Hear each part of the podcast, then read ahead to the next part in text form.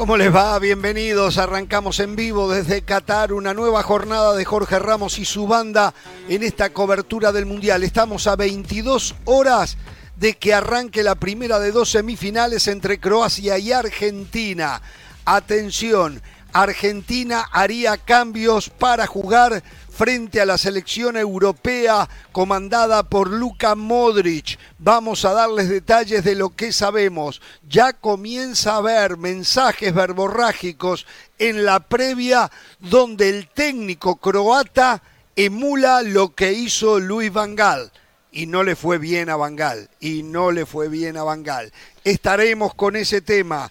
Atención, vamos a hablar también de todo lo que pasa con Marruecos frente a Francia. Hablando de Francia, vamos a hablar de la dirección técnica después del Mundial. Tenemos muchísima información para ir compartiendo con ustedes. Ya nos empezamos a meter en otros temas de la resaca que va dejando el Mundial a todas aquellas elecciones eliminadas, que ya fueron 28 que se fueron, quedan solamente cuatro. Les vamos a contar lo que sabemos, ¿eh? Así que, y a ver, voy a tocar un tema rápido, eh, porque Hernán Pereira, como este servidor, hemos recibido a través de redes sociales y agradecemos el envío de una exposición pública y no entiendo mucho que hubo hoy en la mañana de un periodista mexicano de Quintana Roo, Amin Ibrahim,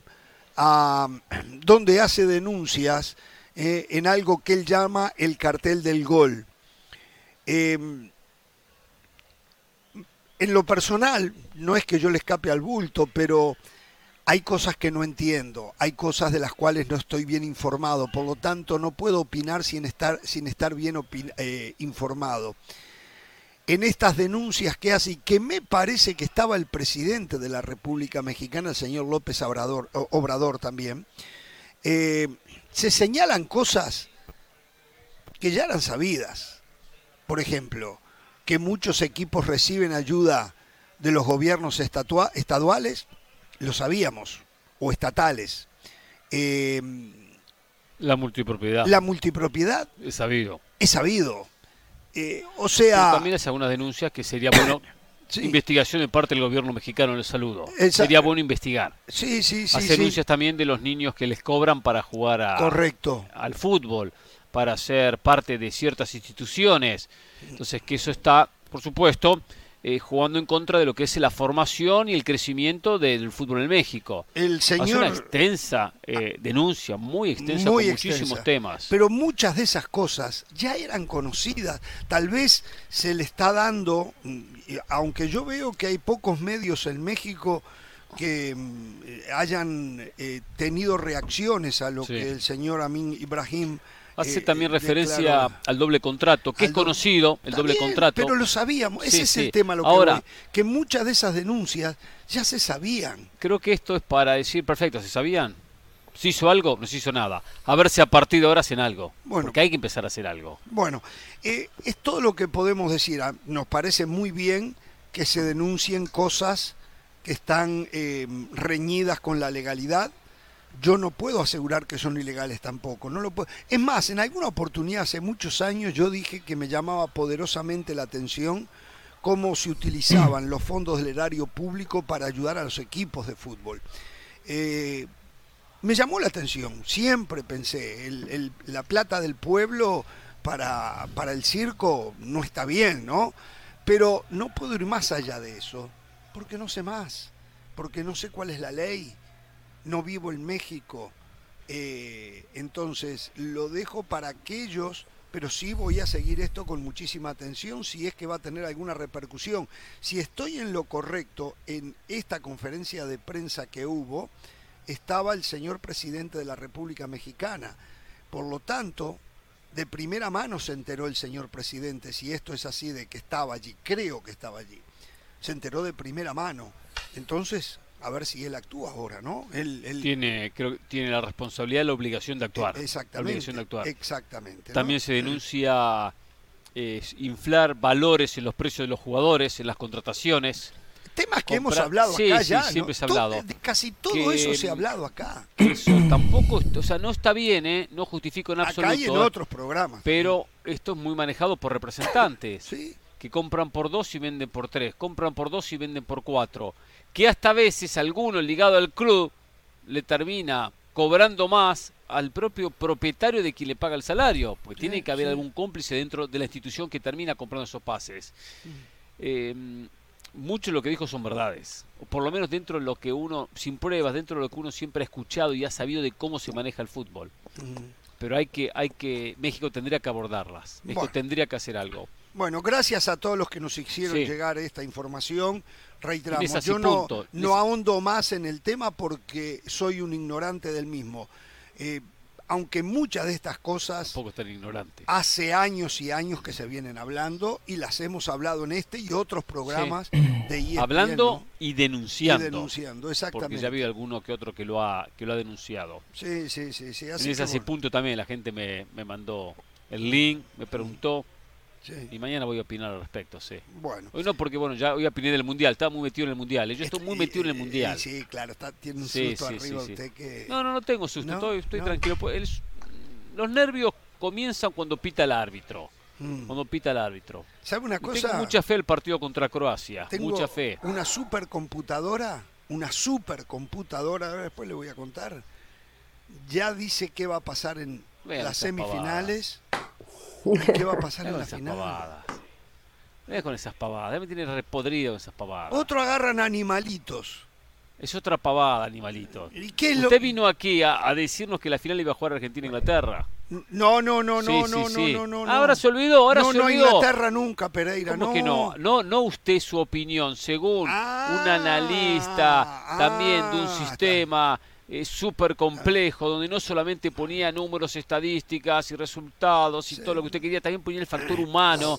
¿Se acuerda? Eh, México eliminaba. ¿Se acuerda? no, ¿se acuerda o no se acuerda? Pero ayer ¿Se acuerda o no se acuerda? Nos hizo perder media hora en esa estupidez. México eliminaba a Francia, nos dijo. México elimina a Francia, México no avanzó la ronda de grupos. ¿Se acuerda? Perdemos tiempo en este programa. ¿Para qué? Para ver esa estupidez. Esa estupidez. Nadie tiene la bola de cristal, nadie sabe lo que va a pasar. ¿Usted no la tiene de cristal? No. ¿Tiene? Por supuesto. ¿Sí? Bueno. ¿Cómo le va, Del Valle? ¿Cómo está usted? Muy bien, eh, buenas tardes para todos. Eh, muchas veces la gente me pregunta, José, ¿haces periodismo? Y les digo, la verdad, me considero comentarista deportivo, porque periodismo es lo que hizo Amir Ibrahim. Porque sí, muchas veces nosotros denunciamos cosas que parecen que están mal. Lo que hizo el señor Amir Ibrahim es periodismo investigativo. Claro. No nada más denuncias, pruebas. Y usted planteaba algunas interrogantes, Jorge. Afortunadamente estoy yo aquí para darle un poquito de luz. Esta conferencia no fue hoy. Esta conferencia se llevó a cabo el pasado viernes. Ah. Y efectivamente estaba el presidente de la República Mexicana, el señor Andrés Manuel López Obrador, porque el trabajo que había hecho Amir Ibrahim, que se publicó en Quintana Roo para el periódico donde él trabaja, que esta publicación él la hizo hace varias semanas. Entonces, e, en esas conferencias que ofrece el presidente de México, él hizo referencia al trabajo de Ibrahim y lo invitó para que hiciera una exposición a nivel nacional. Y esta se produjo ante la presencia del presidente. Muchos nombres, muchos nombres quedan señalados, ¿eh? Publicó audios, audios de Jesús Martínez, de Decio de María, documentos de dobles contratos, documentos, emails, donde por ejemplo el de Funes Mori que costaba cerca de 2 millones y dijeron, no, no, no, ¿por qué no le ponemos precio de 4.5 millones de dólares y nos repartimos las ganancias? La verdad que aplaudo el, trabajo de Amir Ibrahim. ¿Y esto por qué lo lleva al gobierno? Porque esto es similar a lo del FIFA Gate, porque mucha gente dice, ¿por qué se metió Estados Unidos? Si Estados Unidos no tiene jurisdicción sobre el fútbol. Estados Unidos se pudo meter porque se utilizaron bancos estadounidenses, porque para trasladar dinero se utilizaron aeropuertos de Estados Unidos, entonces allí el Departamento de Estado tuvo jurisprudencia para poder meterse. ¿Por qué se está metiendo el gobierno mexicano? porque claramente, de acuerdo al trabajo bien documentado que muestra el señor Amir Ibrahim, habla de evasión fiscal. En esos dobles contratos, en el contrato que se publica ante la federación, que es el de menor valor, sí se pagan impuestos, pero el precio real, donde se reparten las ganancias, nadie paga impuestos.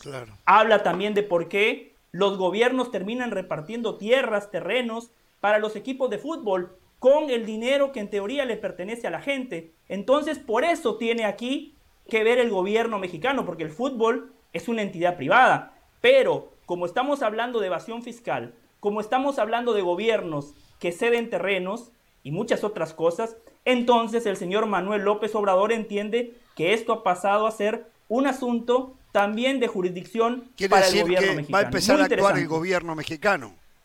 Van a intervenir al fútbol. Bueno, ellos dicen que ya eh, vienen teniendo conversaciones con la Federación Mexicana de Fútbol, que esto viene, se viene tratando desde hace varios meses.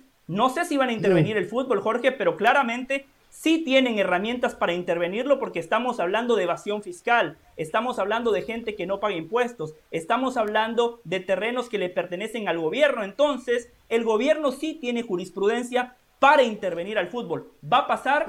No lo sé, Jorge. Bien. Claro. Eh, a ver, escuchándolos y en el saludo para ustedes, compañeros, me queda algo muy claro porque esta historia ya la hemos visto, ¿no? Eh, partiendo del hecho de que siempre todos aquí vamos a estar de acuerdo en que se haga justicia, también sabemos que cuando se da un evento como un mundial de fútbol, cuando se da un gran fracaso o no, aprovechan los políticos, llámense como se llamen, y eh, las cosas que ya sabían que existían empiezan a sacarlas a flotes como para decir, estamos haciendo algo al respecto, cuando sabemos que hay un montón de cosas que pudieron haber hecho antes y que no se hicieron. Recuerdo el caso de Cruz Es un oportunismo esto, ¿no? Ah, yo lo veo así, sinceramente yo lo veo así, porque creo que esto es una realidad que se conoce desde hace mucho tiempo, como ustedes lo comentaron. Eh, incluso recordarán ustedes cuando se pone a Miquel Arriola eh, como presidente de la liga y se trató de buscar de dónde venía Miquel Arriola tenía que ver también con el tema del gobierno. De hecho, en su momento hablamos con nuestro colega Tatuani, eh, eh Carrera. Eh, carrera en, el periodismo investigativo. Yo tuve una conversación con Tatuani tratando de ponerme al día un poco de lo que él explicaba y me decía, obviamente es una pieza clave del gobierno dentro del fútbol mexicano y fue la manera como se bajaron las aguas. Y eso no fue eh, justamente durante el Mundial, fue mucho antes, estamos hablando de que dos años, tres años. Entonces, eh, hay que tener mucho cuidado, porque usted me lo dijo la otra vez, ¿se acuerda cuando dijeron que el Acron lo iban a cerrar por evasión también, creo que era de, impuestos o algo, así, y era un pase de factura? Bueno, entonces, por eso es que eso es lo peligroso y, y, lo que pasa en nuestro país, porque probablemente de lo que se hable sí sea de hacer justicia, pero hasta dónde el trasfondo real es hacer justicia. Yo siempre dejo ese interrogante.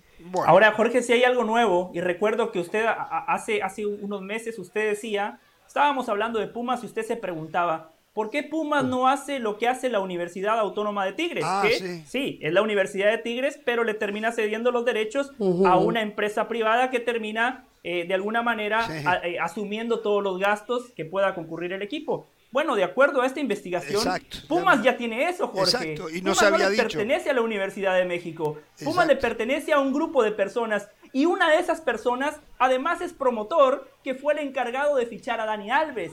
Entonces ahí es cuando uno empieza a sumar. Hasta un periodista ahí envuelto, ¿no? ¿Por qué Pumas contrató a Dani Alves? Sí, hasta un periodista creo que hay envuelto también entre los propietarios. Ah, sí. También. Él menciona a un periodista, es cierto. no lo conozco, pero sí lo menciona. Lo que yo no creo que sea esto un oportunismo. También hay que elegir el momento de hacer una denuncia. Este es el momento cuando el pueblo está enojado, está caliente, está molesto. Está bien. Cuando van a eh, reaccionar. Eh, es, exactamente. Ah, también hay que elegir los momentos para decir cosas. No, está bien. A ver, eh, mi, opinión no puede ser profunda porque, de nuevo, lo único, tengo una sola campana, que es la de Amin Ibrahim, que le creo porque el hombre se quemó las pestañas. Obvio. Claro. ¿no? Pero, obvio, obvio, esa parte sí. Exactamente, entonces tendríamos que esperar a ver si hay una respuesta de aquellos que están involucrados, ¿no? Y después cada cual... Bueno, y él lo dice al comienzo, ¿no? Sí. Por supuesto dice que cada cual podrá defenderse sobre Sí, estas sí, acusaciones. exactamente, exactamente. Pero yo la mayoría de lo que dice sí le creo, aunque no tenga pruebas o aunque no, no haya escuchado la otra parte, ¿eh? aunque no haya escuchado la otra versión. Hay algunos temas que de repente no coincido. Quizás él habla, él hace referencia, por ejemplo, denuncia el tema que las mujeres no ganan los que, los que ganan los Sí, hombres. sí. Eh, eh, es un, sé que es un tema delicado, pero también hoy hay una, una inclinación hacia un bueno, o sea, siempre ha habido un fútbol masculino que tiene muchos años, Exacto. que tiene mucha promoción, que tiene Claro. mucho, que tiene eh, eh, una, que tiene televisoras, que tiene patrocinadores. Fútbol femenino está recién apareciendo y comenzando a ganar su espacio. femenino todavía. Entonces todavía y no existe el mismo interés que el fútbol masculino. Quizás con el tiempo se lo Estados consigue Unidos, y se logre y se logre Es equiparar. más, yo Hablamos veo, de México. Yo veo que el México, se, la prensa le está prestando mucha atención. Sí, claro que sí, se está dando al- al cobertura, se transmiten los partidos. Al fútbol femenino, sí, sí, sí, o sea, Ahora, pero también hay una- requiere de un espacio de tiempo. ¿no? También hay una obligación de FIFA hacia las ligas que tengan fútbol femenino. Sí, sí, los obligan. Exacto. Los obligan, los obligan. Bueno, vamos a dejarla ahí. Eh, las felicitaciones al señor. Yo conozco, yo conozco una persona, yo conozco una persona que tuvo una oferta para jugar en la Liga MX femenina. Le Sí. pagaban tan poco que dijo, no, mejor acepto la oferta de Jorge Ramos y su banda, ahí me van a pagar mejor. Eh, eh, de nuevo, no voy a entrar yo en ese tema porque lo desconozco. Aquí en Estados Unidos lograron eh, una equiparación salarial a nivel selección eh, de las mujeres y los hombres y todo aquello que tenga que ver con el derecho al trabajador o la trabajadora me parece fantástico. Señores, vamos a hacer la primera pausa Discúlpeme nos Jorge, para lo que por venir tan viajamos preparado. desde ¿eh? Estados Discúlpeme Unidos. por eh. venir tan preparado. Vamos a hablar del mundial. No, lo felicito. Us- usted es que el, el- el rey, el, El amigo de la el preparación. Rey amigo de la no. preparación. Rey Cuando quiere. no, El amigo, no. el amigo. Cuando quiere, Sí, cuando sí. quiere, sí, porque a veces haría falta que. Pero vamos a la pausa, vamos a la pausa.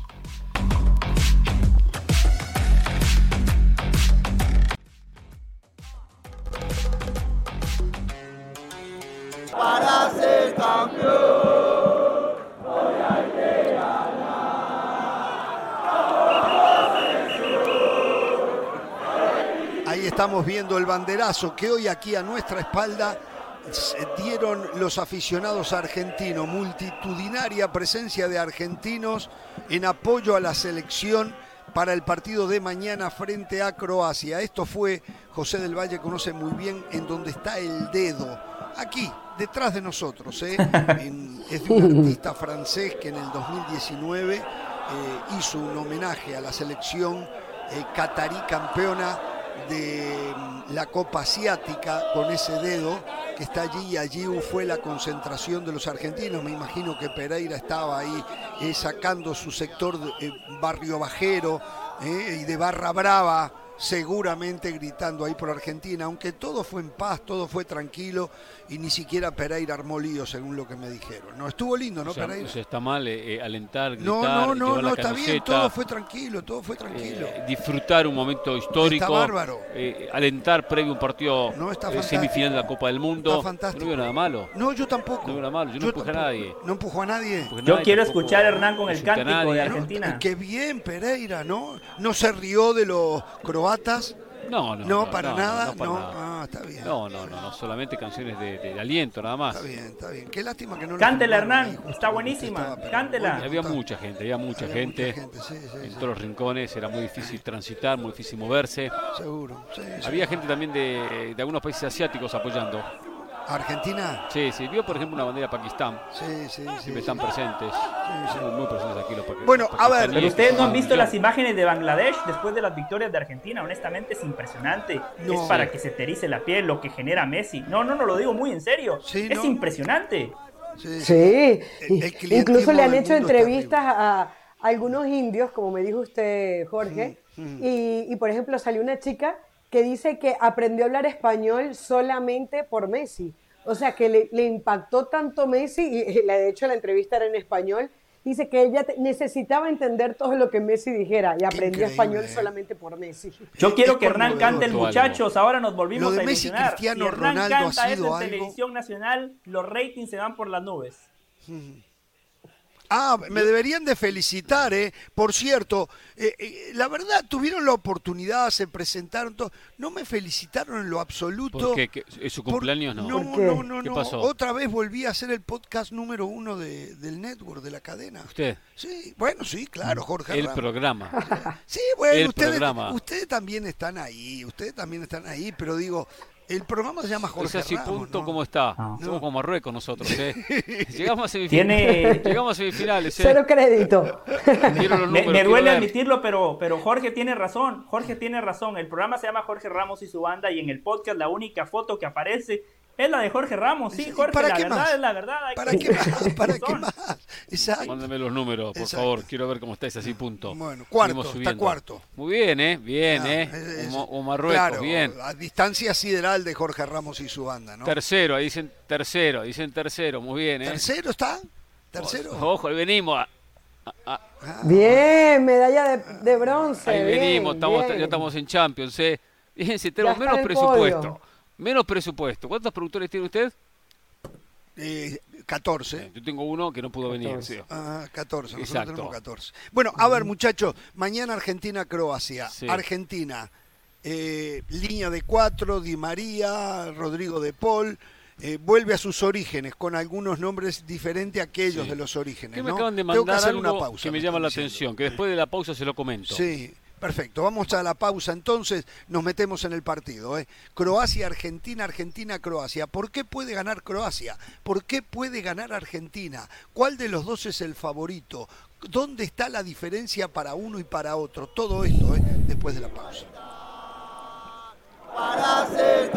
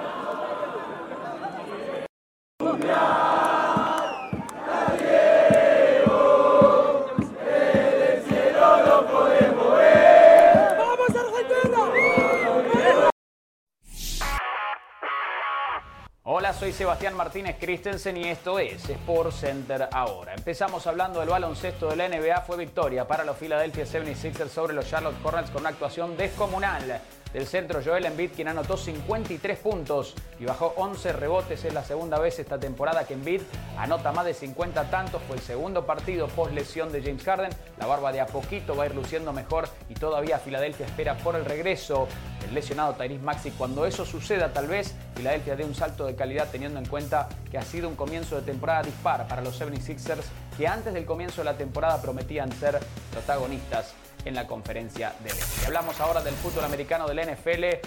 Los Ángeles Chargers obtuvo un triunfo vital para sus aspiraciones de postemporada tras vencer por 23 a 17 a los Miami Dolphins. Una muy buena actuación de Justin Herbert, quien manipuló el bolsillo de protección a placer, incluso cuando era presionado. La defensiva de los Chargers, a pesar de tener muchas lesiones, también se creció. Por ahora, los Chargers son el segundo comodín en la AFC a la espera del partido esta noche, Monday Night Football, entre los New England Patriots y los Arizona Cardinals.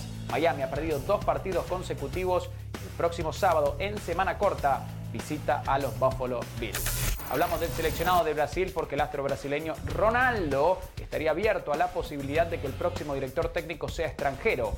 Nombres que suenan en Brasil son Mourinho, Guardiola, Luis Enrique.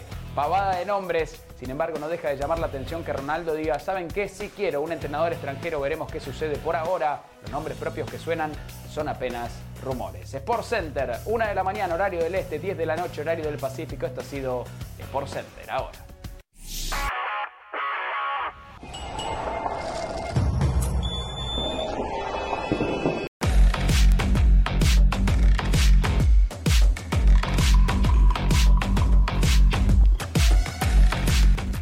Bien, volvemos en Jorge Ramos y su banda y nos metemos en el partido de mañana. Toda América mañana apoyando a la selección. Bueno, que es un chiste lo que estoy diciendo. Toda América apoyando a la selección argentina.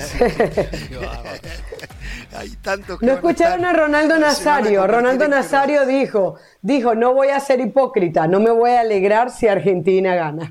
Lo dijo ¿Ah, sí? clarito. No, pero dijo, pero Sí, espera, espera. sí. Esto es la noticia completa. Quiero que Messi sea campeón Ajá. del mundo. Dijo. Ah, o sea, tiene No, sentimientos no, no. encontrados. Hernán nada más vio el titular, Carolina no vio el video de Ronaldo. El titular era ese, pero el video es más como lo dice Carolina. Y dijo Pero que dijo lo que digo, que no- o no- o no lo dijo. Lo de Messi. Lo Lo de, de Messi. No, lo no, el video sí, de no, Ronaldo. No, no, lo, lo dijo, que pasa es que el titular es, el titular es, ah, sí, me gustaría que Messi lo gane. Pero cuando usted ve el video completo, se apega más a lo que dice Carolina. Ronaldo dice, a ver, hace una duda y dice, eh, hace una pausa, piensa y dice, sí, me gustaría que lo gane Messi. Pero la verdad tengo que ser sincero, no puedo ser hipócrita. Con Argentina tenemos una gran rivalidad. Te mentiría si te digo que me pongo contento si Argentina lo gana. Hay Lo que ver el felicito, video, Hernán, no se quede Pereira, nada lo más con el felicito a usted. Si tuviera periódico. aquí a Lionel Scaloni lo felicitaría porque ustedes son mejor persona entonces. ¿eh? Ustedes sí querían que Brasil lo ganara si Argentina Claro, no lo por ganaba. supuesto. Lo felicito. Porque vuelva a América. Yo sabía que usted era un hombre bien parido. ¿eh? Que Yo sabía América. que usted era un hombre Qué bueno bien haberlo parido. dicho al comienzo, ¿no? Cuando, Sí, cuando estaban sí. todos en competencia, no cuando quedan cuatro. Exacto, sí, sí, sí. Exacto. Sí, sí, sí. Bueno, a ver, señores, eh, Argentina, mañana. Cuéntenos qué sabe. Vuelve a la línea de cuatro, lo dijo el técnico Lionel Scaloni en conferencia de prensa, es decir, va a jugar Otamendi en el fondo con el Cuti Romero. Sale Lisandro Martínez de la alineación. Molina sobre la derecha y Tagliafico sobre la izquierda, quien está reemplazando al suspendido el huevo Acuña. Eh, después hay algunas dudas. Va a jugar De Paul, va a jugar Enzo Fernández, va a jugar el propio McAllister, de eso no hay McAllister. ninguna duda. Va a jugar Messi, por supuesto, y Julián Álvarez. La posibilidad es que, ahí me, justo me dieron algo ahora, que tengo dudas, ¿eh? yo tengo dudas. La posibilidad es que, una es que juegue Paredes y que tenga un, volan- un medio Si Di María no juega, Exactamente, y no juega Di pasa a jugar un 4-4-2. Otra que juegue Di María y pasar un 4-3-3. Seguro. Y alguien me, me mandó por acá una posibilidad. Yo no la veo, no la veo, que vaya a jugar Lautaro Martínez con Julián Álvarez adelante. Un 4-3-1-2. Mm, Tomando en cuenta lo que ha mostrado Scaloni, tengo dudas. La, la comparto con ustedes porque quizás mañana se confirma, ¿no? Muy agresivo, ¿no? jugando con, con Julián.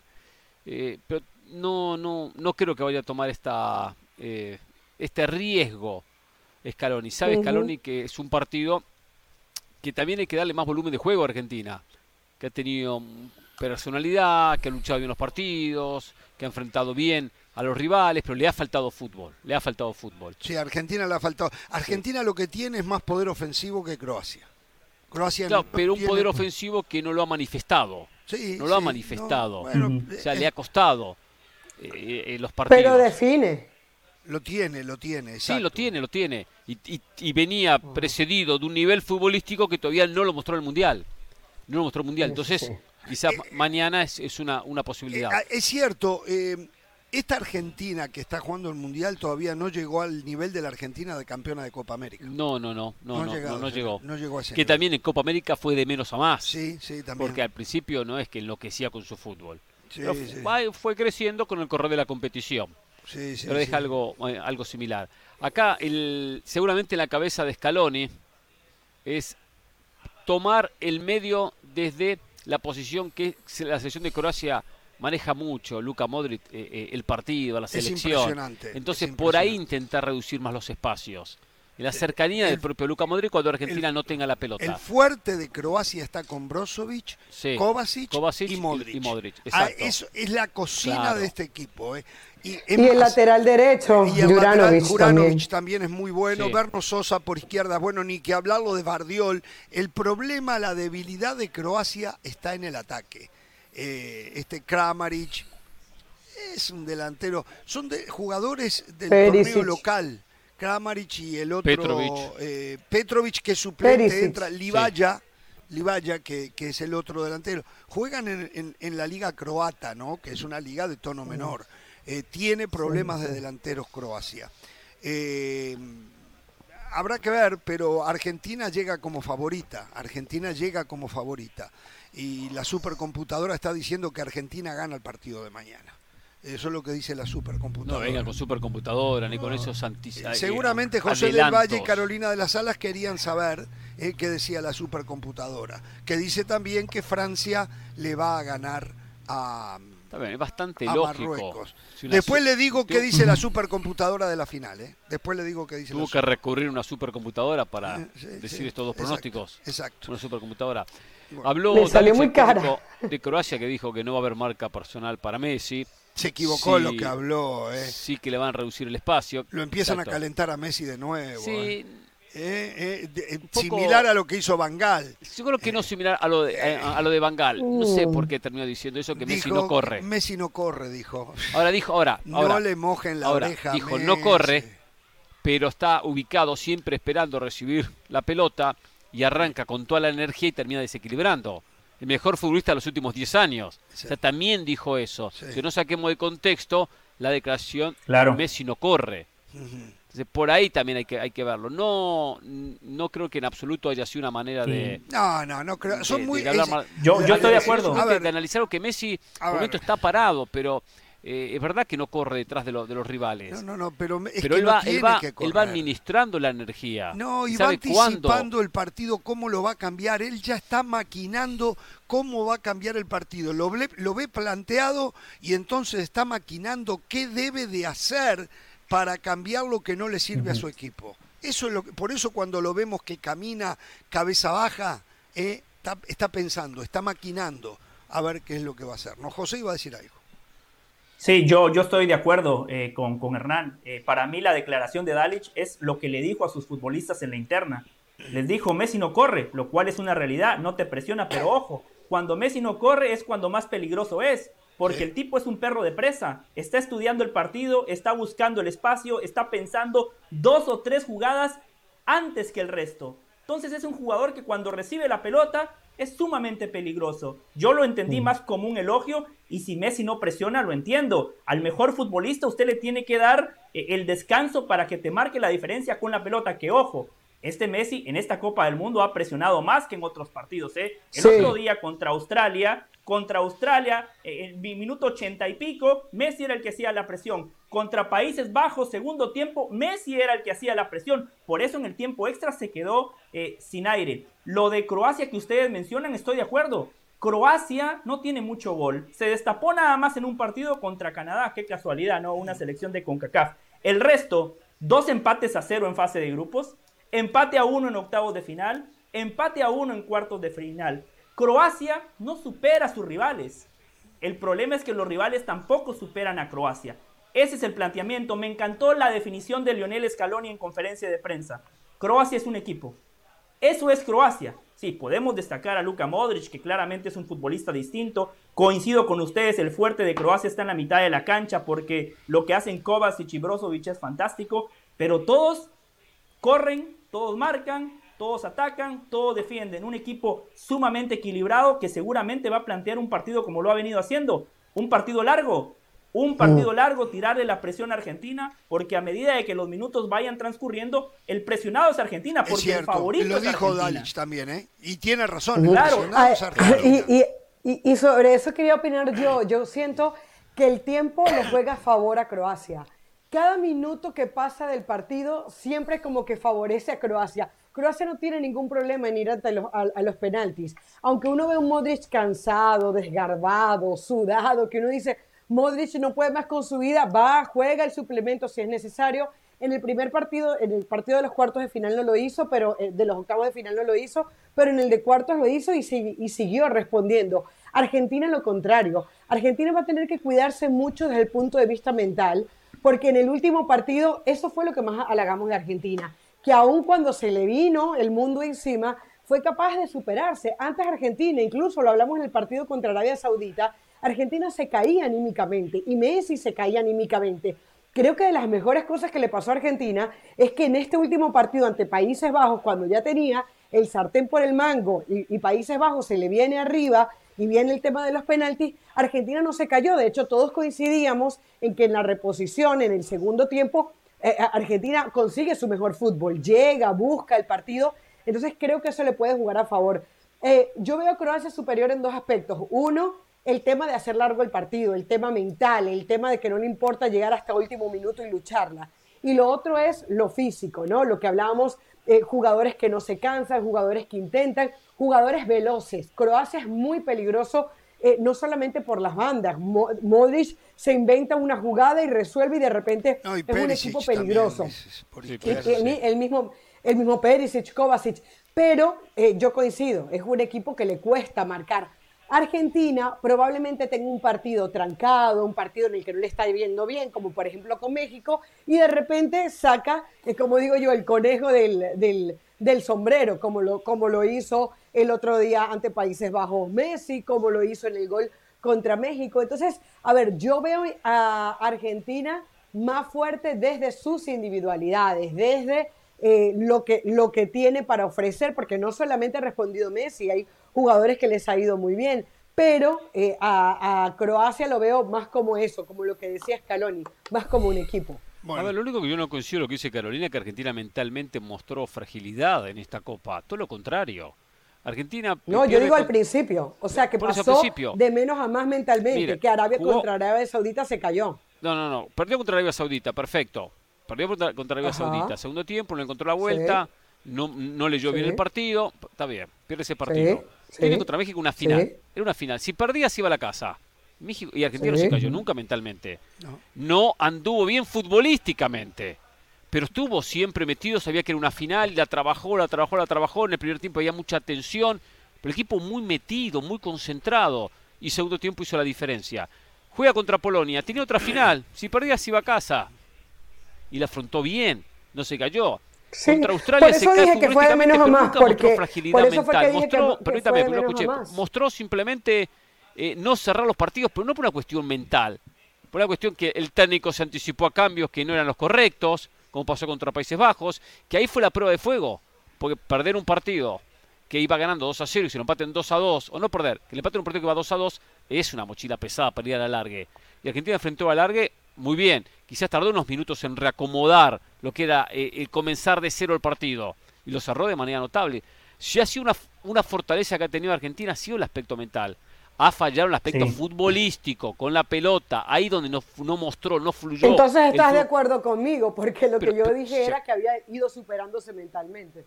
No, no, no, pero digo, pero mentalmente Tú dijiste que mostró fragilidad mentalmente. Mentalmente nunca, nunca mostró fragilidad. No, dije que en el partido contra Arabia Saudita, porque recuerdo que el gol, tal vez recuerde mal, pero creo que fue minuto 62, y el equipo nunca se pudo reponer mentalmente al hecho de estar perdiendo contra Arabia Saudita. Y dije que si hay algo que se superó mentalmente, por ejemplo, el partido contra Países Bajos, que a pesar de haber tenido la sartén por el mango y de haber tenido el partido a su favor y que Países Bajos le sacara hasta los penaltis, vimos a una Argentina que ofreció su mejor fútbol en el segundo tiempo de reposición. Por eso te digo, me parece que pasó de menos a más.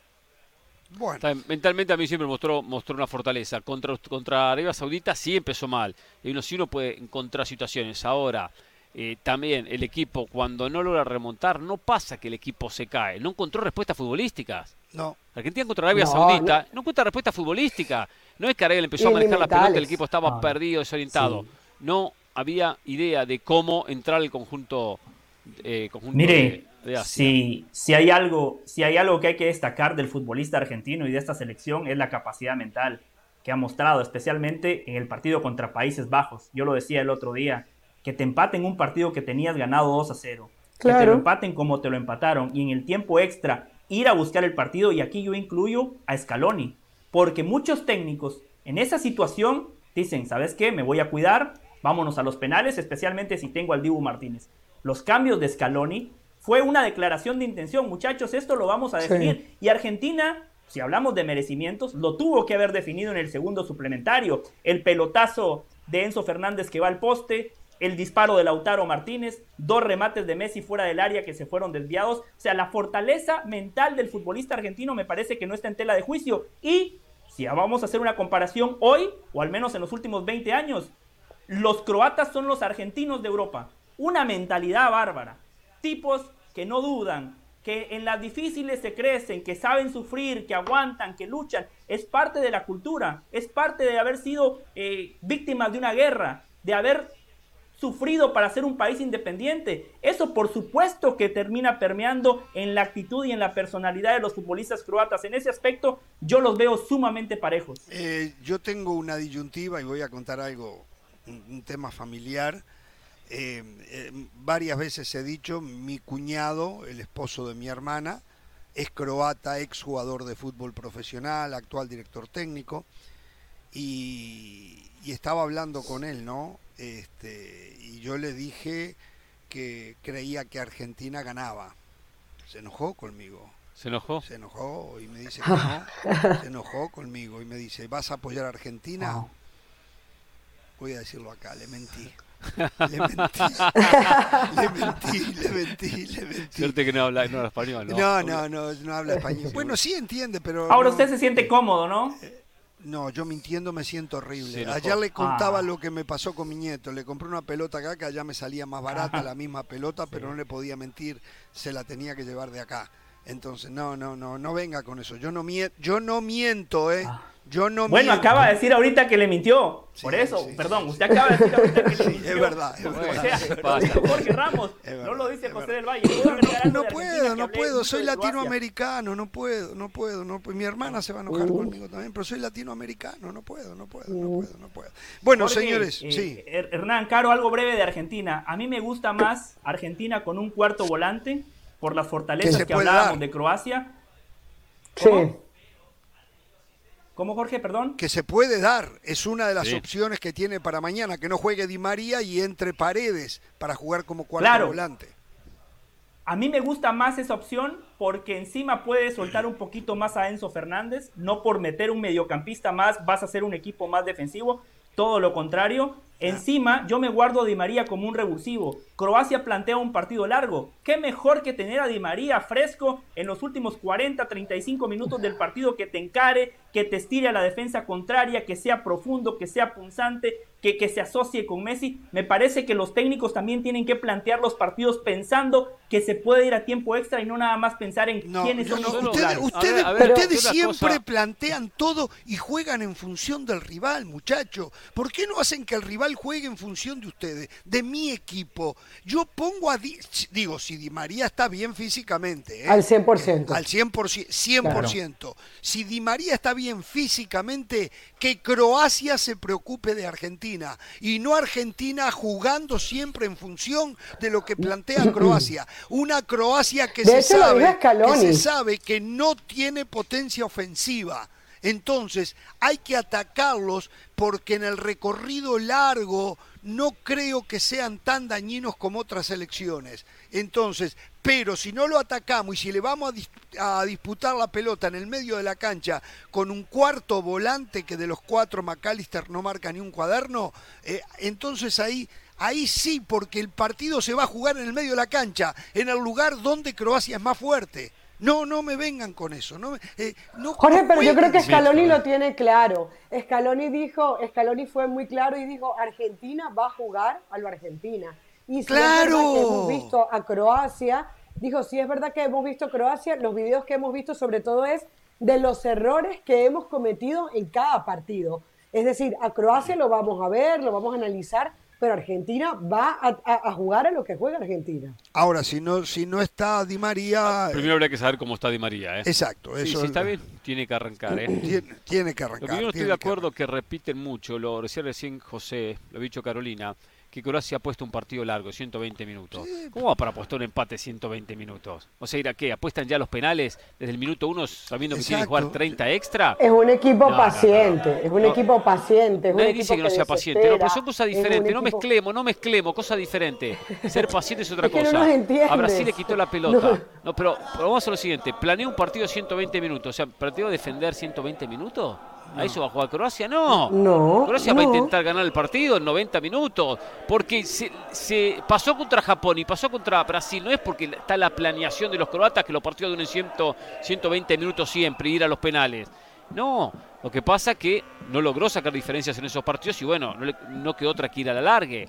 Pero va a intentar en 90 poder definirlo la selección de Croacia. Eso no tengo ninguna Croacia duda. ¿eh? tiene, aparte, aparte, porque físicamente Croacia, yo supongo También. que debe tener alguna merma También. ¿eh? de haber jugado dos alargues ya, Y, y jugadores en octavos y en cuartos. más de uno que superan los Cor- 30 años, correcto, 37 tiene entonces, Luka Modric. entonces eh, va a terminar arrastrándose. Vamos a la pausa, volvemos. Ya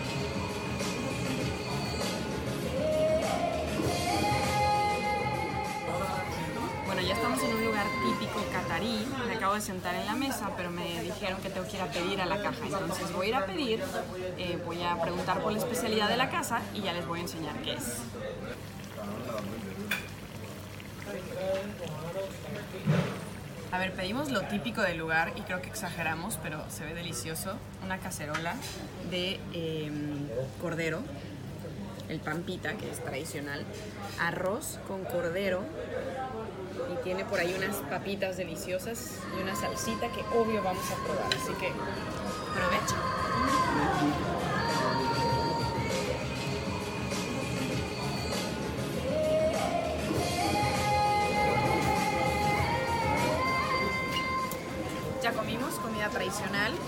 De bajar esa comida conociendo más de lo que Qatar tiene para ofrecer.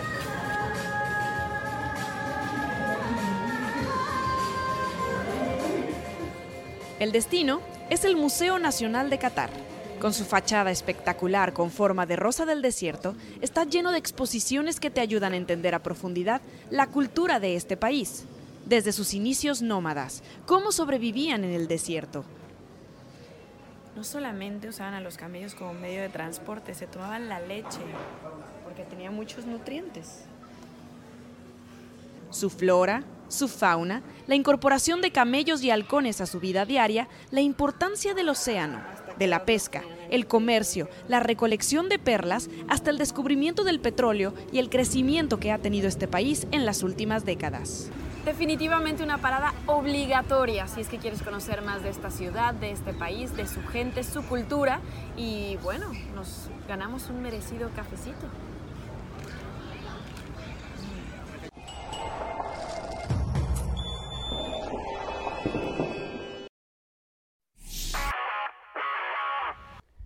Soy Sebastián Martínez Christensen y esto es Sport Center ahora. Hablamos de Edson Arantes do Nascimento, también conocido como Pelé.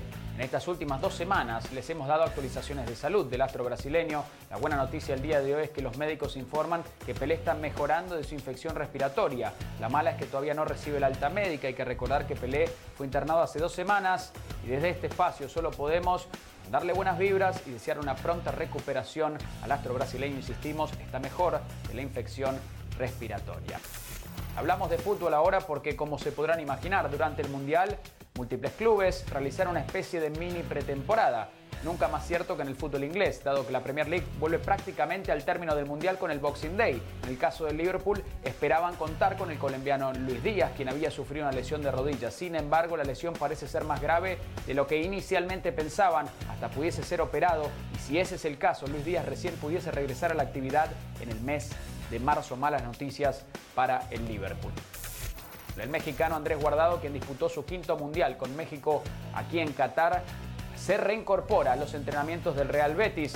Real Betis obviamente se prepara para el regreso de la liga. Este domingo tendrá un amistoso ante el Inter de Milán, pero no hay que olvidarse que también entre el 11 y el 15 de enero disputará la Supercopa de España teniendo en cuenta que Real Betis es el actual campeón de la Copa del Rey Guardado vuelve los entrenamientos con el Real Betis. Sport Center todos los días, 1 de la mañana, horario del este, 10 de la noche, horario del Pacífico. Esto ha sido Sport Center ahora.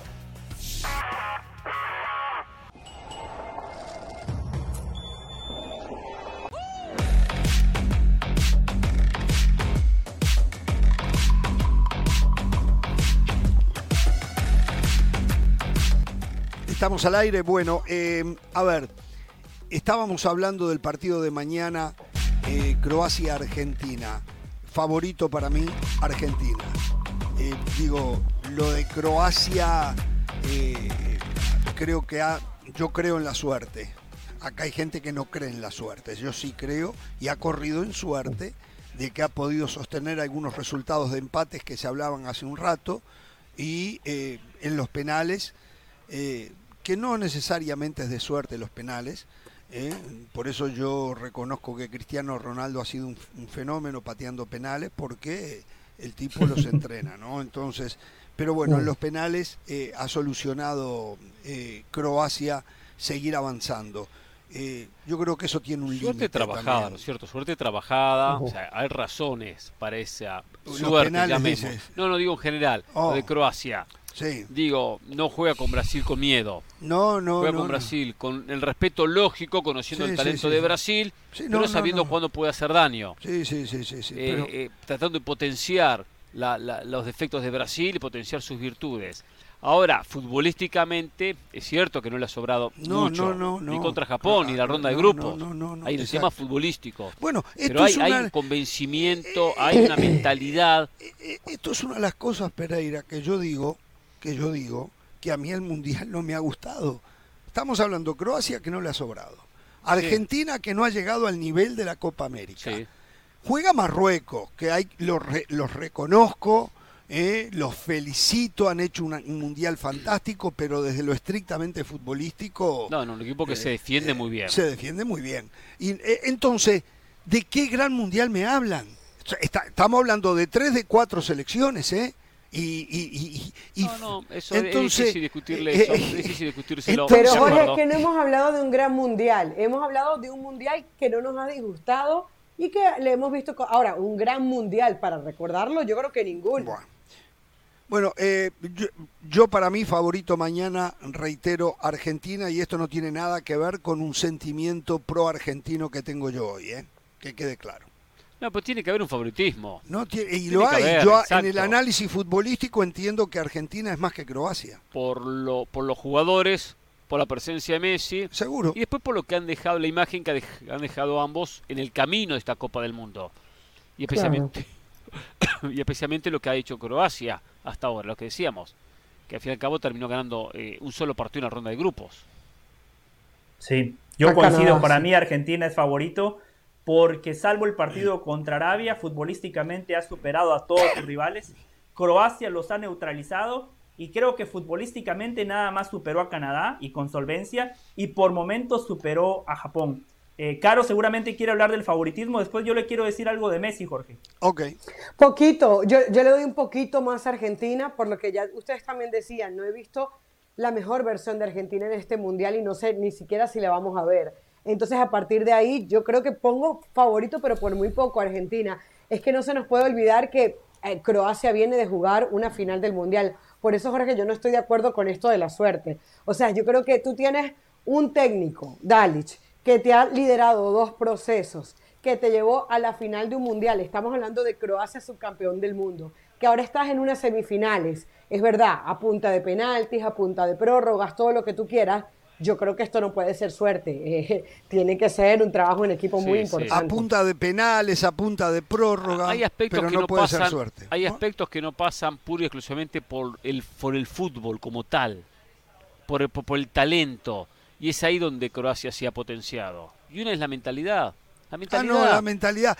Como le digo, yo en la Entonces, familia y conozco la historia, conozco el tema de eso la guerra. conoce mejor. Y bueno, eso conozco también juega. La mentalidad de ellos es fantástica. también es juega en el fantástica, fútbol. fantástica. Todo, todo ¿Qué hago con fútbol, y futbolistas juegan como viven, juegan como viven. ¿Qué hago con futbolistas talentosos que juegan muy bien al fútbol, que manejan muy bien la pelota Y no tiene mentalidad. Sí, no, ellos tienen mucha mentalidad. ¿Qué hago? El, el- el fuerte de ellos es la mentalidad. Claro. El fuerte de ellos es la mentalidad. Y a veces adaptarse a la circunstancia del partido. Del Valle, quería hablar de Messi. Croacia, la Argentina de Europa, voy a patentar esa frase. Eh, sí, Jorge. Messi es tan bueno que nos condiciona a todos. Si usted es técnico de Messi, su plan de juego tiene que ser en base a Lionel Messi. Si usted va a enfrentar a Messi, su plan de juego es en base a lo que haga o deje de hacer Lionel Messi. Nosotros los periodistas analizamos a Argentina siempre poniendo a Messi como el referente, como el jugador que puede desequilibrar la cancha. Pero no nos podemos olvidar que este es un deporte colectivo. Y usted recién decía algo, Jorge, sumamente importante e interesante para mí. La Copa América. Argentina ganó esa Copa América porque en los dos partidos más importantes de esa competencia no apareció Messi, pero sí aparecieron los compañeros, sí apareció el colectivo. La fase de grupos de Leo Messi en Copa América, fantástica. A Ecuador, él solito le ganó el partido.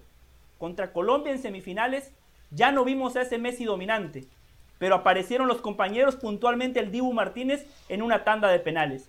En la final contra Brasil, Leo Messi estaba tocado, físicamente no estaba bien. Para lo que representa Messi tuvo un partido normalito. ¿Quiénes marcan la diferencia? De Paul con ese pase fantástico y Di María con la definición. Y después Argentina defendió muy bien, como equipo, como colectivo. Hasta hoy, hasta hoy, Messi ha salvado a Argentina. Lo salvó contra México, que bien decía Hernán era una final. Contra Australia, él destrabó el partido cuando Argentina no encontraba por dónde. Contra Países Bajos, él le metió ese pase a Molina y terminó marcando el penal que le dio la ventaja de 2 a 0 a Argentina.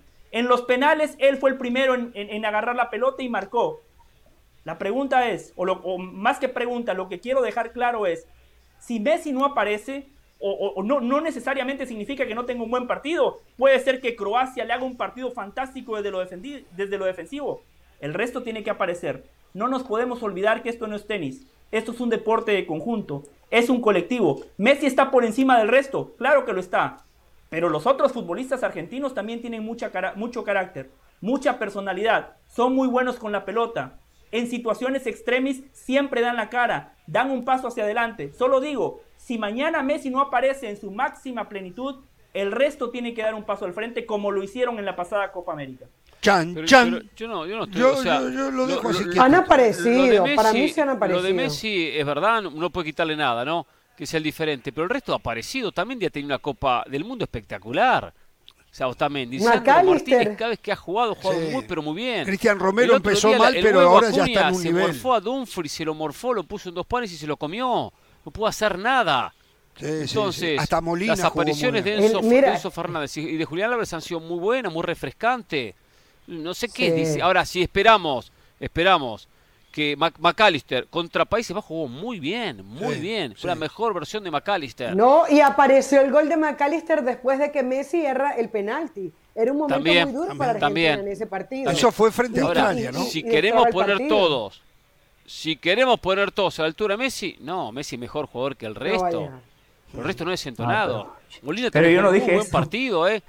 El otro día, defendiendo y atacando. O sea, el resto también aparece. Bueno, señores, una lamentable noticia. Se lesionó el colombiano Luis Fernando Díaz, el jugador del Liverpool. eh, eh, Otra rodilla, eh, ligamento colateral, tiene pa- lo operaron, tiene para tres meses afuera de los terrenos de juego.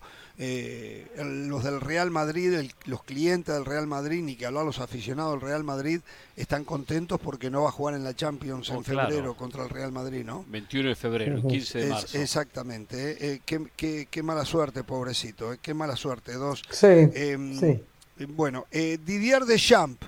Todo indica que va a seguir siendo el técnico de Francia después del Mundial, por lo menos hasta la Eurocopa del 24. Zinedine Zidane tendrá que seguir esperando, ¿eh? O aceptaría una invitación de Estados Unidos a dirigir a la selección de este que lo país. piense Estados Unidos, sí, que lo piense. Sí, yo lo no, haría. No, no lleva a Zidane, Sí, no. sí, sí, sí, Sí. sí. Pero Zidane no puede dar figurita. tantos pasos hacia atrás. No puede. Ah, Sí, sí, sí, No, bueno. no puede. Eh, o sea, no, puede para Estados ir hacia adelante No. tendría que ir a dirigir al Barcelona y Estados eso Unidos no va a pasar. no puede dar dos pasos hacia atrás trayendo a Zidane. sí, o sea, José, sí, por sí. favor. No. algo que tácticamente pueda potenciar más el plantel, sacar diferencias. Por cierto, ap- eh, llame a, a- ¿Quién es el presidente de River ahora? Este, no es Donofrio. Britos. Britos, llámelo. Que apronte la cuenta de, de banco, que Sí. le va a llegar un cheque seguramente de alrededor de unos 30 millones de dólares. 30 millones. Exacto. Eh, aseguran en Inglaterra que el Liverpool ya tiene a Enzo Pero usted, Fernández. usted, espere, espere, me da ganas de pararme y irme acá corriendo a comer. O sea, pero usted ayer, ayer lo invité a comer. Sí, ¿Y qué le dije cuando estaba acá? No me acuerdo. ¿Qué le dije? ¿Qué ¿No se acuerda? ¿Qué habla tantas cosas? ¿No se acuerda? Sí, de- ah, es cierto, No que usted ya había cobrado la comisión. ¿No se sí. acuerda? Que, Sí, que iba, sí. iba camino al Liverpool, que ya estaba arreglado lo Liverpool, y usted Sí. viene 24 horas después sí. a darme la El noticia. Liverpool le ganó al Real Madrid. Viene a darme noticia Liverpool 24 se lleva después. a Enzo Fernández y a Bellingham, es lo que me están diciendo. Se lleva a los dos. Mm. Quiere cambiar todo su medio campo. Y estaba interesado en Rodrigo Bentancur, que también lo quiere el Manchester United ahora para, para enero. No. Este, Pero está bien, Jorge. y el Real Madrid a Rodrigo Liverpool, Bentancur lo está seguramente van a jugar siguiendo, en el ¿eh? Real Madrid en el futuro. ¿Perdón? Si les va bien en el Liverpool, seguramente van a jugar en el Madrid en, en- en un futuro cercano, porque los dos son muy jóvenes. Se creen superiores. Vamos a la pausa. Seguimos en Jorge Ramos y su banda. Y yo la de Enzo Fernández y nadie me da bola, ¿que vieron? Qué bárbaro. Qué bárbaro.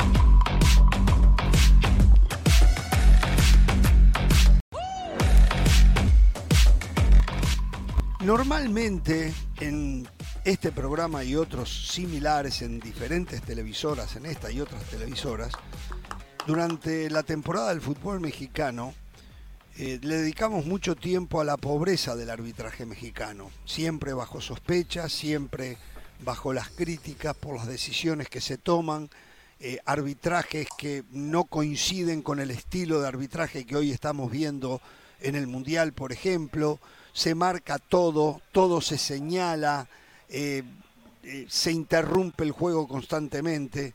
Y a César Arturo Ramos, que hoy está en el Mundial, lo hemos señalado como un árbitro que muchísimas veces deja mucho que desear.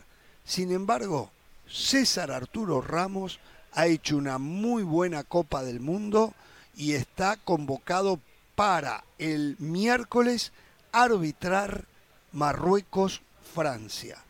Y yo no sé si el hecho de que ar- arbitre una semifinal ya lo deja fuera de una final o todavía lo tiene en carrera para llegar a la final. Ha hecho un muy buen trabajo César Arturo Ramos, el árbitro mexicano. ¿eh? Es bueno eso, bueno por el fútbol mexicano y es bueno también para que algunos le bajen a las críticas, especialmente los colegas, Mm. los analistas arbitrales que, que matan los árbitros cada fin de semana, están buscando siempre el detallito. Y hasta tengo que incluir este programa, ¿eh? porque a veces me cansa este programa cuando hablan tanto el tema árbitros, árbitros, árbitros y árbitros, como que fuesen la gran culpa del fútbol, especialmente usted, Ramos, usted. Por lo tanto, Ah. es bueno, es bueno empezar a, a ver que el arbitraje mexicano no es tan malo como algunos lo pintan. Bueno, eh, así que ya saben. Ahora sí notaron algo. ¿Qué? Sí notaron algo. Sí. Que en el mundial está pitando de manera distinta. Sí, claro. Es mucho más permisivo, Claro. le da más fluidez al juego. Entonces la pregunta es por qué en México pita de una manera y por qué aquí pita Porque de el otra México manera. lo obliga Contigo ha hecho un gran del trabajo. Valle. Condicionan, lo Eh, condicionan. lo condicionan en México. Las instrucciones son esas en México. Las instrucciones son esas. Pero el arbitraje que ha hecho acá en el Mundial, siendo más permisivo, dándole fluidez al juego, es lo que uno pretendería siempre, ¿no? Y otro que hizo un muy buen trabajo, no sé si ya lo mandaron de, de regreso a casa, fue el salvadoreño. eh, ay, me olvidé del nombre ahora de él. No me acuerdo. eh, eh, pero muy buen arbitraje también que hizo el salvadoreño. eh. Bueno, Pelé sigue mostrando una Iván Barton. Barton. Iván Barton. Exactamente, él. Eh, muy buen arbitra muy buen trabajo también. Pelé sigue mostrando una muy buena mejoría, ¿eh? qué linda noticia, qué linda noticia esta. ¿eh? Y hablando de Pelé, hablar de, de Brasil, en Brasil hoy surgió el nombre de Ancelotti para dirigir a la selección. Se calentaron el presidente, el vicepresidente de la Confederación Brasileña de Fútbol y dijo que no hay nada de cierto de todos los nombres que se tiraron, que eso no es verdad, que no hay eh, permiso para salir a llamar no han dicho de nada, que en enero piensan tomar una decisión de quién va a ser el sustituto de Tite, pero yo no veo a Ancelotti eh, que ya en algún momento dijo que no quería dirigir una selección, que el último equipo que iba a dirigir era el Real Madrid. ¿no? Eh, el tema de Iván Barton, Italia. el árbitro salvadoreño, ya fue Italia. cortado. Fue cortado, ¿eh? Sí, sí, sí. Fue cortado. sí. Bueno. Iba a decir algo Carolina. Sí. Sí, Caro. No, que ni Italia, que nunca, nunca quiso dirigir a, a Italia, Ancelotti, ¿no? Es uno de Exacto, los mejores exacto. entrenadores italianos y no, no se quiso ir a nivel de, de selección. Y ya que está con esto, Jorge, ya fue presentado Luis de la Fuente hoy por Rubiales como nuevo técnico de España, cayendo y corriendo. Sí, sí. No es fácil para Brasil el tema del técnico, ¿eh? No es fácil para Brasil. No. Brasil tiene que primero empezar a encontrar el problema. Brasil tiene un inconveniente. No Mm. puede pasar tantas copas del mundo y siempre quedando eliminado en Bueno, algo mejor, en final. algo mejoró Brasil, por ejemplo, ahora quedó por encima de Uruguay en este mundial. Sí, Uruguay se hundió solo. Sí, claro, no, no, lo hundie- se hundió solo y lo hundieron. Sí, sí. Sí. ¿eh? Cuando todavía respiraba un poquito lo hundieron. Pero sí, Sí, los entonces- últimos cuatro mundiales hubo dos que Uruguay estuvo por encima de Brasil, eso es verdad. exactamente, o sea que... eh, Pero más allá de eso, porque sí. también en 2014 Brasil estuvo por encima de Uruguay. Sí, 2014 también. Eh, sí, por el tema Luis Suárez. Siempre Brasil tuvo a un sudamericano por encima, Brasil o Argentina, los últimos cuatro. Pero decir esto, Brasil tiene que empezar a encontrar la, la- la respuesta a esta pregunta. ¿Qué le pasa a Brasil en los mundiales en los partidos decisivos? Acá traje una estadística, yo no soy amante de la estadística como José El Valle. Eso le iba a decir, ¿lo que- está contaminando José del Valle? no, usted? no, pero a veces hay algunas que Sí, hay que sé. Mensaje, que Ah, por algo. cierto, eh, Mr. Smith me dijo, eh, ¿Qué tiene que ver José, Mr. que tal vez lo van a considerar para la próxima serie mundial de béisbol. ¿eh? Eh, em, Para mí me- sería un honor, Me había sería un olvidado, honor me había trabajar al lado, eso, me había olvidado. al lado de Eh, Ernesto Cada vez Pérez, maneja mejor sería las un honor para mí. estadísticas. Cada vez maneja mejor las estadísticas. Me dijo Mr. Smith que lo va a considerar. Sí. Si, si llegan los Marlins. Ah, no, no. Si llegan los Marlins. ahí, ahí, a usted ¿Te gusta el béisbol, José? ¿Te gusta el béisbol? Eh, sí, sí. eh, es el me aburre un de- poco, Caro, me aburre un poco, pero sí valoro el trabajo que hacen los colegas. Porque aquí yo puedo venir a, a decir, ah, es que desde mi punto de vista, ah, es que para mí no pasa nada, Caro. En el béisbol uno tiene que decir, este bateador está bateando por arriba de los 300, es un crack, es un fenómeno. Yo no puedo decir, ah, es, batea por 150 y decir, ah, es un gran pelotero. No puedo, Caro, ¿me entiendes? No, no, no se puede. Bueno, Claro. ver, ¿qué, iba a decir Pereira? Brasil tiene que empezar a buscar respuestas a qué le está pasando en Copas del Mundo. Porque no es que no solamente no la ha ganado, no ha llegado a finales. Ha perdido con equipos que han sido inferiores, hombre por hombre. Ha perdido contra equipos que futbolísticamente dejaban una sensación de no ser más fuertes y hasta fueron superados en la cancha. Y después en un lapso, como el 2010 contra Países Bajos, lo dejaron eliminado. Entonces de ahí tiene que empezar a buscar respuestas para fortalecer las carencias de Brasil, que no pasa por la condición Mm. técnica del futbolista, No, no, no, que las pasa, tiene. pasa más por el lado Técnicamente es la selección más rica de todas. táctico estratégico. Sí. Yo creo sí, que táctico estratégico es el tema. y mental. Sí. Y mental. Tiene que- Pero Brasil no se distingue por tener grandes técnicos.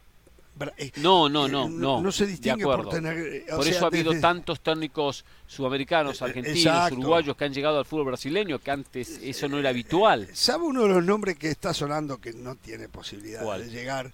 Pero entre los nombres que se tiran en Brasil, ¿se acuerda de Pablo Pezzolano que Sí, dirigió claro. a Pachuca? Sí, sí, Claro. Él acaba de subir a Cruzeiro. claro. Eh, La ascendió a la primera a, división, sí. a primera división.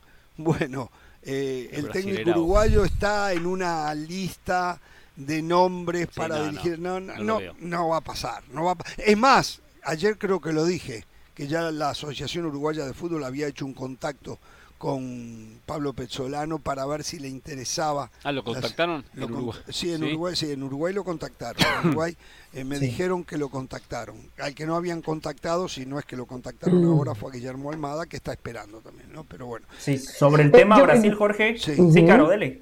Dele caro. Que- Quería decir un par de cosas. Uno, el tema de las lesiones me parece que le afectó también a Brasil en este mundial. Fíjense lo de los laterales, tanto el derecho como el izquierdo. Eh, nunca se sabía realmente si iba a jugar Danilo, si iba a jugar Militao, si Alex Telles. Tampoco es verdad que han existido en los últimos años, después de Dani Alves, que creo que fue el último eh, lateral derecho. Creo que, eh, a ver, lo Gran lateral Carlos derecho. no se ha repetido.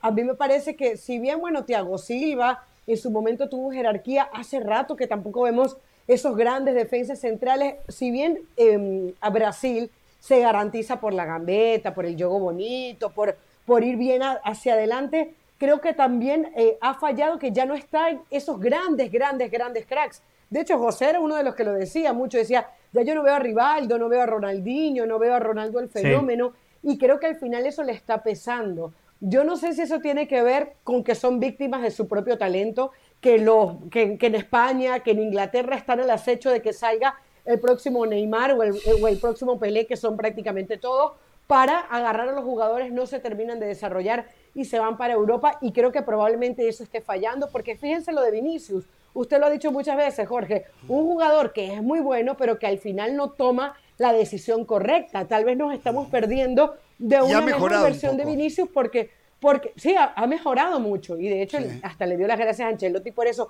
Pero probablemente los Vinicius, los Rodrigo, los Neymar pudo aguantar un poquito más por su talento y el papá lo obligó a quedarse más tiempo en Santos, pero sí siento que esa, esos cracks, cracks que tenía Brasil ya no los tiene. No, es verdad. Totalmente. Laterales Yo- como los que coincido. supo tener ya no los tiene. Pero más que Croacia tiene. Sí, sí, Sí. sí. Pero no perdió con Sí. Croacia, perdió, pero empató. Conformista, conformista usted. Antes, antes Brasil quizás no tenía grandes guardametas, hoy tiene Sí. dos de primerísima línea. Antes Brasil no tenía grandes centrales, hoy los centrales de Brasil juegan en la élite. El problema son los laterales, los delanteros, los creativos, salvo Neymar, esta selección no tenía ningún crack, crack de verdad. Puede ser que el día de mañana Vinicius lo sea, hoy todavía no lo es. Eh, sobre el tema de los técnicos, el aficionado brasileño tiene que entender algo. Déjense con cosas estúpidas de que, ah, el que, es que el técnico de Brasil tiene que ser brasileño. Ba- ba- basta con tonterías. Yo no digo que tiene que ser extranjero. Yo digo que si hay un técnico extranjero más preparado que los brasileños, que sea un técnico extranjero. Cuando repasamos a los técnicos argentinos en Europa, encontramos un montón. Después nos puede gustar o no el Cholo Simeone, pero nadie puede discutir que es un técnico de élite. ¿Quién es el técnico brasileño de élite? Scolari. Scolari cuando fue al Chelsea fue un fracaso. Le fue muy mal. En Portugal le fue bien, con la selección, pero a nivel de clubes no pasó nada con él. Entonces, si no tenés en la baraja técnicos de tu país, no hay No, ningún no, problema no, en buscar no, un técnico extranjero, no. porque No, no, no, no, José, hay que entender, hay algunos países que hay que entenderlos, y uno de esos es Brasil. Eh, la cultura futbolística de Brasil no pasa por el baile que se han aprendido, por cierto, alguien me mandaba. Eh, Brasil hace unos 15 años que viene bailando, Ay, antes no bailaban, antes no bailaban, ¿Qué Zico hacía golazo y no bailaba, Pelé nunca bailó, eh, Que Coutinho no nunca con los bailó. esa Entonces, pavada. Bueno, Está hablando de esto- fútbol. esto es Yo no, tengo el técnico de Brasil, A ¿eh? ver, a ver, Tengo el técnico no, de no. Brasil. Yo lo Sí, que sí, digo es ¿quién que no, no? usted eh, en Brasil, en Argentina y en Uruguay no puede poner técnicos extranjeros. Hay una cultura ¿Por que a lo mejor usted no alcanza Sí a puede. entender del Valle. No puede. No, sí pueden no poner. puede, Hoy no sí. puede. No puede. Brasil no. tiene mucha relación con Portugal. No, no, igual no puede. El no técnico puede. de Brasil tiene No, que ser José Mourinho. No, no. ¡Ah, por favor! Me da el orden defensivo que por le favor, falta, yo sé que usted lo odia que Brasil, falta. pero tanto lo odia. ¿Qué lo? Vamos a la pausa, vamos a la pausa. el título campeón del mundo.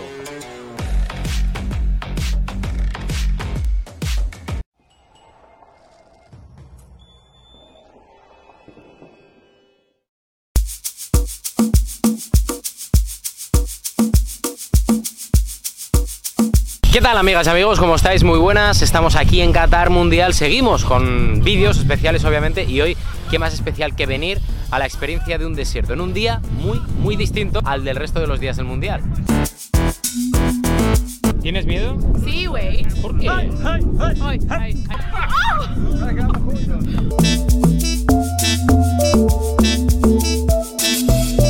Dos clases de personas en esta vida, las que están tomando té, ¿vale? Y las, y las que están descansando.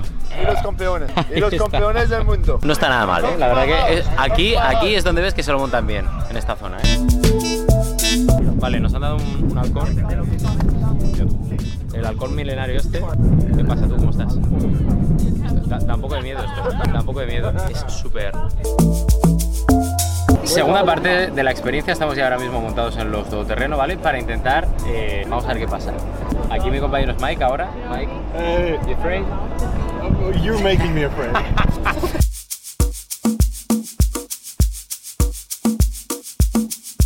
Este es el momento en el que vamos a, a bajar la, la, la, la cuesta de la muerte, ¿vale? La cuesta de la muerte, sí, sí, sí. ¡Oh! ¡Oh my god! No, no, no, no, no, ¿dónde va? ¿Dónde va? ¿Dónde va? ¿Dónde va? ¿Dónde va? ¿Dónde va?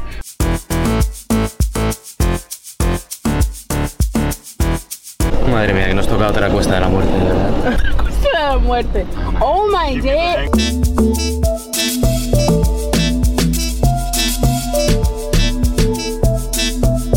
Deberíamos hacer unas predicciones de a ver quién ve como finalistas en el mundial a toda esta gente. Vamos. Yo pienso que Kylian Mbappé Francia serán en el fan- final contra Argentina. Vale, vale, yo quiero una Kylian V. Bien, ayer hablábamos de unas declaraciones dadas por el técnico de la selección de Estados Unidos, Greg Berhalter, donde no mencionaba el nombre de un futbolista que no había tenido un buen comportamiento, decía él, adentro y fuera de los terrenos de juego, que habían tomado una decisión eh, con la dirigencia del fútbol de los Estados Unidos de devolverlo a, su casa, no sé si su casa está en Alemania o está en Estados Unidos, eh, pero al final tuvieron una última charla donde se comprometieron ambas partes a dar por terminado el conflicto y el jugador principalmente se comprometió a comportarse como tenía que hacerlo para seguir adelante y que el problema dicho por el propio Greg Berhalter no se tenía que ventilar, que las cosas que pasaban en la selección tenían que quedar en la selección. Pero ayer Greg Berhalter habló y lo contó, aunque no dio el nombre. Después en las redes empezó inmediatamente con algunos periodistas que siempre están muy bien informados de lo que pasa dentro de la selección de Estados Unidos y el nombre de Gio Reina surgió. Hoy Gio Reina sale a contestar, a aceptar las cosas que dijo Greg Berhalter. Todo se empieza a desarrollar porque Greg Berhalter antes del Mundial le dijo que iba a estar en la convocatoria pero que no iba a tener muchos minutos, que no iba a ser una parte fundamental. Y eso le pegó fuertísimo a él y tomó una actitud equivocada, belicosa, eh, y, no, y él lo acepta y no se comportó como se tendría que haber comportado eh, hasta que pasó lo que recién yo les conté y se comprometió a cambiar. Eh, pero que sí ahora está sorprendido que Greg Berhalter haya salido a hablar, que se va a concentrar en ser una mejor persona, en ser un mejor profesional y que ojalá en el futuro no tenga que pasar por algo así. Pero está claro, está claro que hasta en las mejores familias hay problemas y adentro de la selección de Estados Unidos con eh, Gio Reina hubo, hubo problemas. Sí, Caro.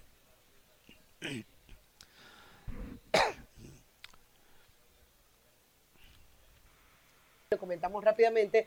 Fuera de micrófono decíamos qué mal hizo Greg Berhalter en soltar esta información, además después del Mundial.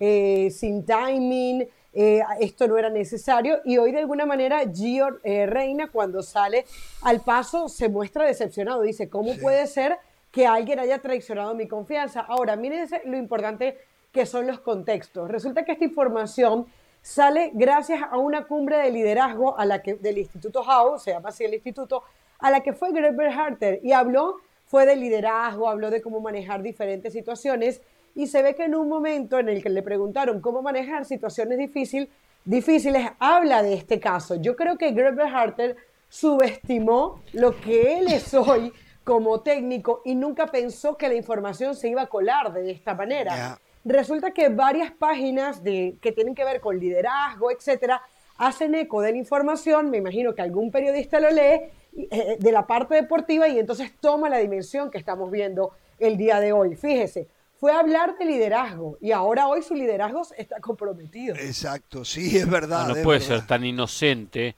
de contar algo y pensar que no va a salir a, a- a la voz pública. Pero de otra manera no se puede entender del Valle, eh, Pereira. No, no, lo dijo Sí. porque dijo, esto quiero contarlo como una experiencia sin dar el nombre. Sí, Pero claro, el nombre se supo a las pocas horas. exacto. Y sumado a que Reina hoy confirma que, que, que- que ha sido él. Lo de Gio Reina parece bien, no como se portó, sino que haya admitido sus, error, sus Sí. errores y que admita un cambio, que diga voy a cambiar. Perfecto, está bien, me equivoqué. Pero Berhalter, verdad, mejor haberse quedado callado. Yo hay cosas que no se las cuento a Jorge Ramos, Ah, no, que después las dice acá en el programa. ah, porque no, ah. no tengo la confianza No, no, usted se a cree una que... persona. ¿Cómo va a estar Berhalter en una nunca- conferencia hablando con todo el mundo, aunque sea, aunque sea un grupo privado, aunque no esté ligado a- al periodismo, al fútbol, hablando del liderazgo, cuando lo que menos tiene que hacer un líder es decir lo que está pasando con uno de los jugadores que entrenó? Porque él podría haber utilizado como ejemplo, en mi carrera he tenido casos de futbolistas Claro. que durante una etapa se pusieron eh, de mal humor, Sí. no sumaron el grupo, eh, estaban opuestos a eh, bla, bla, bla, bla, pero con el tiempo la situación se eh, logró revertir. Podía explicar sin dar eh, de- el ejemplo que fue durante el Mundial del 2022, algo reciente. Sí, sí, se, le sí, fue- sí, sí. se le escapó la tortuga. No, no se le escapó, ¿eh? No es ningún tonto, ¿eh? ¿Tú crees que lo hizo El- a propósito? No, sí, claro, o sea, él sabía, él sabe. Cuando uno dice, una- dice algo, uno sabe lo que dice. No, no, Que- yo- que después creo que no pensó, Ah, no, se le escapó. no. ¿Qué se le va a escapar? Yo, yo- Si eso pasó hace un par de semanas. yo- yo creo que no pensó él, yo creo que no pensó que iba a El tomar problema- que, te- que tomó. Sí, José. No, se equivocó. El problema era Gio Reina. Claramente el problema era Gio Reina. Ahora el problema es Greg Berhalter por haberlo ventilado. Sí. Eh, Greg Berhalter claramente ha perdido el vestidor. Si yo soy un integrante de la selección estadounidense de fútbol, yo no confío más en el técnico, no confío más en lo que se dice puertas adentro, porque no estoy seguro si el día de mañana lo va a terminar por ventilar. Pero yo quiero ir un paso más allá. Los grandes entrenadores tienen claro que al futbolista que hay que gestionar es al suplente, al que no juega, porque los que juegan, los que son titulares, están siempre contentos. El técnico tiene que tener un cuidado especial con los futbolistas suplentes y hay maneras de decir las cosas. En una Copa del Mundo usted no puede agarrar a un tipo como Gio Reina y decirle vas a tener un rol limitado. Le puedes decir lo mismo, pero con otras palabras, como lo hizo Manolo Lapuente con el Cabrito Arellano en 1998, que la gente se preguntaba, ¿por qué no lo pone desde el inicio si cada vez que entra el Cabrito Arellano la rompe, revoluciona? Y Lapuente le había dicho al Cabrito Arellano, te necesito para los últimos 35 minutos del partido, porque sos muy bueno, te necesito como un revulsivo. Eso no significa que no seas importante. Usted le puede decir, cabrito, en esos 35 minutos vas a ser muy importante. Berhalter le pudo haber dicho a, Río, a Gio Reina, la Copa del Mundo es un torneo muy pesado. En los 30 minutos finales, cuando te meta, vas a definir el partido y nos vas a llevar a la victoria. Pero es que jugó nos vas a 52 clasificar a la en cuatro partidos. Jugó Ya sé, 52 Caro. minutos. No, ¿Cómo no, le pero- eso? Pero ya jugó, sé, Caro, pero hay maneras de decir las cosas. Usted no le puede decir a un tipo, ¿sabes es qué? Vas a, vas a ir al. Mundial de relleno. Sí, Sos un jugador de complemento porque no me servís para ser titular. Te voy a llevar porque puedo llevar 26. Así es como lo percibe el futbolista, Caro. Hay maneras de decir las Esto- cosas. No tiene liderazgo. eh, eh, José dijo algo muy importante, eh, que perdió el vestidor. Greg Berhalter no puede seguir siendo No, el técnico de la selección de No Estados puede. Unidos. Ya el jugador no le va a creer, no le va a tener Claro. confianza. No. Creo que esto le puso la tapa eh, a la lápida Sí. de Greg Berhalter como técnico de la selección de Estados Estoy totalmente de acuerdo en lo que dice José, totalmente de acuerdo. sí, sí, sí, porque sí. hay que manejarse, no, no vas a jugar y ya está. No, vas a jugar. Pero, pero no sos titular, te va a llevar de a poco, tiene que ver tu rendimiento y, explicarle y motivarlo. Sí. Eh, y si jugó pocos minutos, fue por el conflicto. Independientemente que sabemos que no era titular, perfecto. No, sí, no entrenaba bien, Pero no quería claro, entrenar, claro, el seguro. conflicto lo llevó a que jugó muy pocos minutos. Seguro, sí. Lo terminó sí, poniendo en el sí. último partido contra Sí, Países sí, Bajos. sí, sí, sí, sí, sí, sí, sí. Bueno, Yo de- creo de- que de depende cada quien no. cómo lo tome. Yo, él, él- él en esta misma charla dice que, por ejemplo, fue con McKinney, que hizo un viaje especial de Estados Unidos hacia, mm, a- a- hacia Italia, y fue y habló con McKinney y, se sentó con él, le habló, le dijo qué era lo que estaba pasando, porque McKinney también tuvo un problema y dice que el jugador lo valoró mucho. Hay que ver también cómo fue, cómo fue esa charla, pero a ver, era un jugador que no se estaba presentando a las charlas técnicas, según dicen, ¿no? O sea, que, no, que de hecho eh, eh, salió una, un, reporte del diario The Sun que dice que de los 25 jugadores votaron, supuestamente. 13 votaron porque se quedaran y 12 porque no se quedaran. Imagínense cómo era la percepción del jugador dentro, de la, dentro del, del vestuario. Es el técnico que tiene que empujarlo, tiene que motivarlo. Perdón, perdón. ¿Sabes que se entrecorta cuando usted habla? Eh, ¿Está diciendo que los jugadores de Estados Unidos votaron para si se quedaba o se iba a Gio Reina? Correcto, correcto, correcto. Esa información trascendió. Se hicieron 25 votos, según el diario de Son. Ojo, de diario de Son dice que 13 votaron porque se quedara y 12 porque no se quedara, porque incluso lo que ha trascendido es que Estados Unidos, eh, eh, es más, lo dice el mismo Berhalter, él sabía que si al final devolvían a Gio Reina, eso iba a tener un impacto mediático muy fuerte y el grupo aceptó que ese, que ese problema iba a suceder y aún así tomaron la decisión de que iban a haber votaciones a ver si Gio Reina se iba o se quedaba. Sí, eh, bueno. O sea, para llegar a esa votación el tema estuvo grave, ¿eh? Sí, sí, sí. Estuvo sí. grave. Sí, Porque sí, entiendo que puede haber una mala relación técnico-futbolista, pero llegar al punto de vamos a votar si el futbolista regresa o no regresa, y encima una votación, como nos cuenta, tan pareja, o sea, generó un inconveniente muy grande dentro del grupo, pero vuelvo a lo mismo, ¿eh? mal manejado por Berhalter en un comienzo. Siempre jugadores caprichosos, siempre jugadores de mal humor, siempre jugadores molestos, hay que saber manejarlos en el grupo. Eh, Sí. No es fácil una Copa del Mundo, en el sentido que se comparte tantos días y no juego, próximo partido y no juego y entreno. Entonces eh, hay, que, hay que buscar la manera de saber motivarlo.